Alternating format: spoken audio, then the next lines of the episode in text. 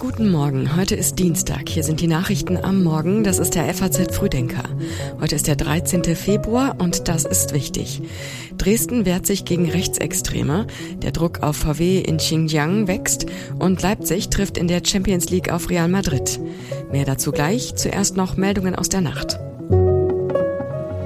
In Frankreich gibt es immer weniger Mietwohnungen. Dramatisch ist die Lage in Paris. Die Regierung will gegensteuern und unter anderem die Energieeffizienzklassen überarbeiten. US-Verteidigungsminister Lloyd Austin kann nicht persönlich an den NATO-Treffen in Brüssel teilnehmen. Der an Prostatakrebs erkrankte Politiker war am Sonntag mit einem akuten Blasenproblem ins Krankenhaus eingeliefert und nach einer Reihe von Tests und Untersuchungen auf die Intensivstation verlegt worden. Die Banken im Euroraum müssen sich aus Sicht der neuen obersten EZB-Bankenaufseherin Claudia Buch auf größere Konjunktur-, Klima- und geopolitische Risiken einstellen. Neue Risiken würden aktuell nur unzureichend berücksichtigt. Die Texte für den Frühdenker-Newsletter hat Patrick Schleret geschrieben. Ich bin Johanna Horn. Guten Morgen. Dresden erinnert heute an die Bombardierung 1945.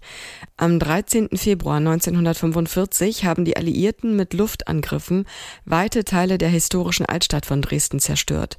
25.000 Menschen sind dabei getötet worden.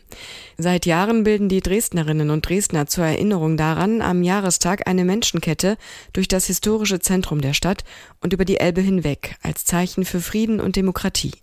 Für den Abend sind aber auch Veranstaltungen der AfD und aus dem rechtsextremen Spektrum angekündigt. Die Polizei ist vorbereitet, denn Rechtsextremisten versuchen immer wieder, den Jahrestag der Bombardierung für ihre Zwecke zu instrumentalisieren, indem sie sogenannte Trauermärsche veranstalten. Am Sonntag sind bereits knapp 1000 Rechtsextreme aufmarschiert, etwa 5000 Menschen haben an Gegenprotesten teilgenommen. Die Polizei war mit einem Großaufgebot im Einsatz, um die beiden Lager zu trennen.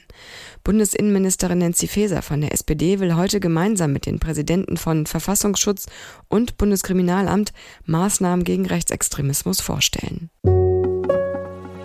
Bundesaußenministerin Annalena Baerbock von den Grünen empfängt heute in Berlin den Außenminister der palästinensischen Autonomiebehörde Riyad Malki. Bei dem Treffen wird es unter anderem um die Situation im Gazastreifen gehen. Morgen reist Baerbock dann nach Israel, wo sie mit Ministerpräsident Benjamin Netanyahu zusammenkommt. Ein wichtiges Thema wird dabei die geplante israelische Offensive in Rafah sein. Baerbock hatte davor gewarnt. Jeder noch so kleine Schritt, um die Geiseln frei zu bekommen, um das humanitäre Leid zu lindern, um in Rafah eine humanitäre Katastrophe mit Ansage zu verhindern, zählt und fordert uns ganz. Ein Großteil der knapp zwei Millionen Bewohner Gazas, die durch die israelischen Angriffe vertrieben worden sind, hält sich in Rafah im Süden des Gazastreifens auf. Baerbock und andere Politiker und Politikerinnen fürchten, dass die Zivilbevölkerung keine sicheren Zufluchtsorte finden kann, falls das israelische Militär seine Angriffe verstärkt. Netanyahu hatte das Militär am Freitag angewiesen, Pläne zum Einmarsch auszuarbeiten und dem Kabinett vorzulegen, um die radikal-islamistische Hamas zu zerschlagen. Friedrich Merz, der Vorsitzende der Union im Bundestag, ist gerade schon in Israel. Seiner Meinung nach tue die israelische Armee alles, um die Zivilbevölkerung in Rafah zu schützen. Der UN-Kommissar für Menschenrechte, Volker Türk, warnte Israel dagegen gestern davor, sich bei Angriffen in Rafah über das humanitäre Völkerrecht hinwegzusetzen. Der Druck auf Volkswagen in Xinjiang wächst. Vor vier Tagen hatte der Chemiekonzern BASF angekündigt, dass er seine Anteile an Partnerfirmen in der chinesischen Region Xinjiang verkaufen werde, weil diese Firmen Menschenrechtsverletzungen unterstützt haben sollen. Jetzt machen Politiker der Ampelparteien und des Europaparlaments Druck auf Volkswagen, seine Aktivitäten dort aus genau diesen Gründen ebenfalls zurückzufahren. Henrike Hahn, die für die Grünen im Europaparlament sitzt, hatte mehrfach betont, wir wollen in Europa keine Produkte aus chinesischer Zwangsarbeit und auch keine Produkte von chinesischen Unternehmen, die in Zwangsarbeit produzieren lassen. Das bedeutet als Konsequenz für Unternehmen wie BASF und VW den klaren Handlungsauftrag, sich aus Xinjiang zurückzuziehen, sowie eine zunehmende Abkoppelung Europas vom chinesischen Markt. Das VW-Werk Xinjiang, das mehrheitlich von einem staatlichen chinesischen Partner kontrolliert wird, gibt es seit zehn Jahren. VW verweist aber auf die Untersuchung einer Beratungsgesellschaft, die laut VW keine Hinweise auf Zwangsarbeit im Werk ergeben habe. Uiguren, Angehörige anderer Minderheiten und Menschenrechtsorganisationen berichten aber seit Jahren, dass Hunderttausende Menschen in Xinjiang in Umerziehungslager gesteckt worden sind, zum Teil gefoltert und zu Zwangsarbeit gezwungen worden sind. Das Europaparlament und der EU-Ministerrat verhandeln aktuell über ein Gesetz, das die Einfuhr von Waren verbieten soll, die in Zwangsarbeit hergestellt worden sind. In einem kleinen Dorf in Mecklenburg-Vorpommern soll ein 14-Jähriger einen Sechsjährigen getötet haben. Heute beginnt der Prozess zu diesem Fall vor dem Landgericht Neubrandenburg.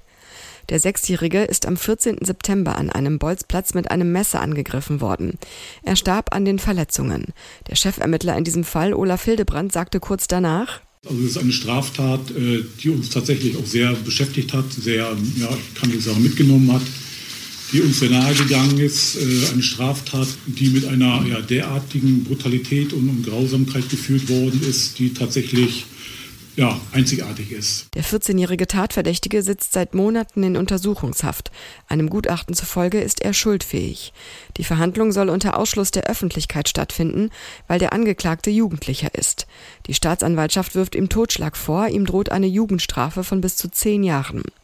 Er war schon früh in den Fokus der Ermittler geraten und verstrickte sich später in Widersprüche. Schon vorher soll er im Ort durch aggressives Verhalten aufgefallen sein, vor allem gegenüber kleineren Kindern. Etwa 40 Zeugen und fünf Sachverständige sollen nach Angaben des Gerichts im Prozess auftreten. Es ist noch nicht klar, ob sich der Angeklagte zu den Vorwürfen äußern wird. Über ein mögliches Motiv ist bisher nichts bekannt. Die Immobilienpreise in Deutschland sinken und sinken. Laut den Zahlen des Verbands deutscher Pfandbriefmarken für das vierte Quartal fielen die Preise auf Jahressicht im Schnitt um 7,2 Prozent und eine Trendwende sei noch nicht absehbar. Das Kieler Institut für Weltwirtschaft geht sogar vom stärksten Rückgang seit Beginn der systematischen Immobilienpreiserfassung vor 60 Jahren aus. Wie weit kann es noch nach unten gehen? Das fragen sich alle, die ihr Haus verkaufen wollen. Eine Umfrage der FAZ unter rund 30 Immobilienmaklern zeigt, es ist zwar selten, aber nicht ausgeschlossen, dass ein Hauspreis bis auf Null sinkt. Gelegentlich gibt es Fälle, in denen ein baufälliges Haus abgerissen werden muss und die erwarteten Kosten den Wert des Grundstücks übersteigen. In Zwickau hat zuletzt das Angebot eines Mehrfamilienhauses für Aufsehen gesorgt. Das dreistöckige Gebäude an einer Bahnstrecke mit 20 Zimmern und 1200 250 Quadratmetern Wohnfläche wird im Internet für einen Euro angeboten. Das Gebäude muss aber umfassend saniert werden. Und zum Schluss noch diese Meldung. In der Champions League wird es jetzt ernst. Das Achtelfinale beginnt. Leipzig trifft auf Real Madrid, die Bayern auf Lazio Rom. RB Leipzig hat in den vergangenen fünf Spielen aber nur einen Sieg eingefahren. Das 2 zu 2 gegen Augsburg am Wochenende war keine gelungene Generalprobe für das heutige Hinspiel gegen Real Madrid im Champions League Achtelfinale. Real muss zwar auf Jude Bellingham und Antonio Rüdiger verzichten und hat auch sonst große Verletzungssorgen, reist aber trotzdem standesgemäß als Favorit nach Leipzig. Bayern München wiederum hat sich am Wochenende von Bayer Leverkusen die Grenzen aufzeigen lassen. Nach der 0 zu 3 Niederlage gegen den weiterhin ungeschlagenen Tabellenführer hat der deutsche Rekordmeister schon fünf Punkte Rückstand. Gegen Lazio Rom wollen sich die Bayern morgen ein bisschen Selbstvertrauen zurückholen. Mehr dazu auf faz.net. Und das war's für heute. Den nächsten FAZ Frühdenker gibt es morgen früh ab 6 Uhr. Einen guten Start in diesen Dienstag.